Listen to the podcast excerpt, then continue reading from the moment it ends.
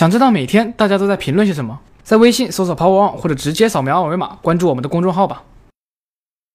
六十分可以见证一款产品的发布，也可以代表一个时代的落幕。就在今天的比赛中，著名球星科比布莱恩特以六十分加一场逆转取胜，告别了自己的最后一场 NBA 比赛。为了纪念科比的传奇职业生涯，二 K Sports 宣布 NBA 二 K 幺七传奇版封面人物将由科比担当。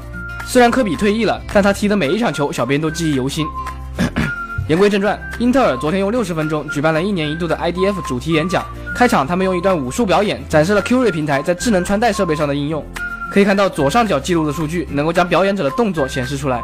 英特尔表示，这项技术将被运用到更多的体育项目中，它能将你的动作数字化，然后实时的捕捉、分析和展现你的运动轨迹。但实际应用的时间则没有过多的透露。随后，英特尔展示了使用 RealSense 技术的几个机器人产品，并且公布了该技术的跨平台 API。此外，大会上还讲到了云服务，并提出了物联云的概念，其中主要的转变是从万众皆云到万物皆云。现场，英特尔还展示了一项 3D 技术，可以为球迷们带来三百六十度的关键球重放。而这项技术的实现主要得益于第六代英特尔酷睿处理器和英特尔服务器技术。然而，英特尔已经宣布放弃 TikTok 策略，要怪就只能怪 AMD 了。接下来看看新品的消息。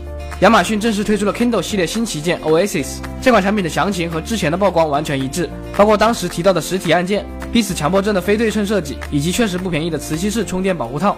除此之外，该机还支持重力感应，并且内置了十个前置阅读灯。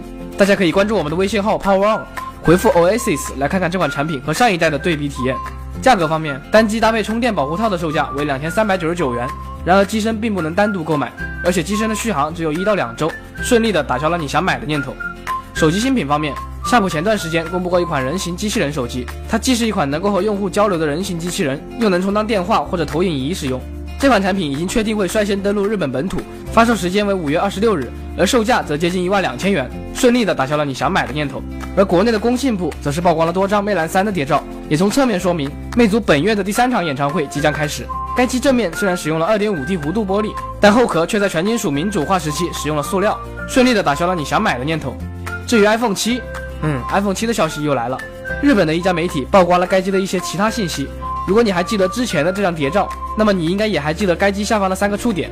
这家媒体表示，这三个触点其实就是 Smart Connector，也就是等同于 iPad Pro 上外接键盘的接口。在 iPhone 上加个键盘，你就可以当键盘侠了。当然，这个外形设计肯定打消了你想买的念头，毕竟每一代新 iPhone 都是为了凸显上一代的经典。